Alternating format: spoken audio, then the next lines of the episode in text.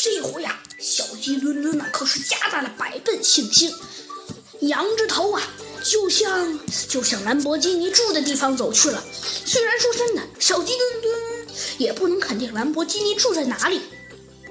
这时，吹来了一阵冷风，冷风把树叶都给吹起来了。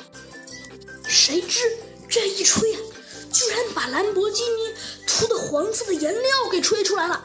小鸡墩墩的大喜，对着猴子警长大声嚷嚷道：“猴子警长，猴子警长，你看通道出来了，我们赶紧沿着这条路走吧！”不，小鸡墩墩，不要走！天下无敌，帅气无比的小鸡墩墩来破案了！欢迎收听《小鸡墩墩探案记》。嗯，小鸡墩墩不能向那边走，为什么呀，猴子警长？其实这也并不是兰博基尼给我们设置的陷阱，而是这样的。猴子警长啊，便开始了他的推理。小鸡墩墩，你刚才注意到那阵风了吗？呃，注意到了呀。那阵风是往哪儿吹的？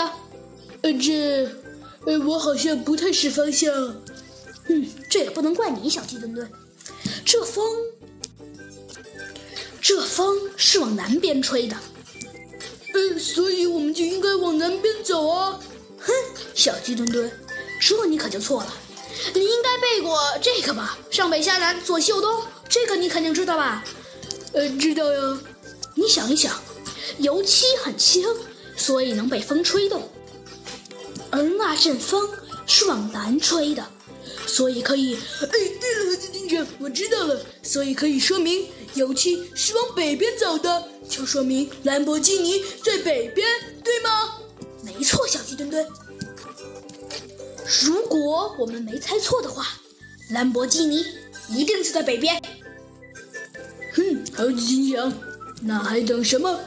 我们赶紧去把那个大坏蛋兰博基尼给抓住吧！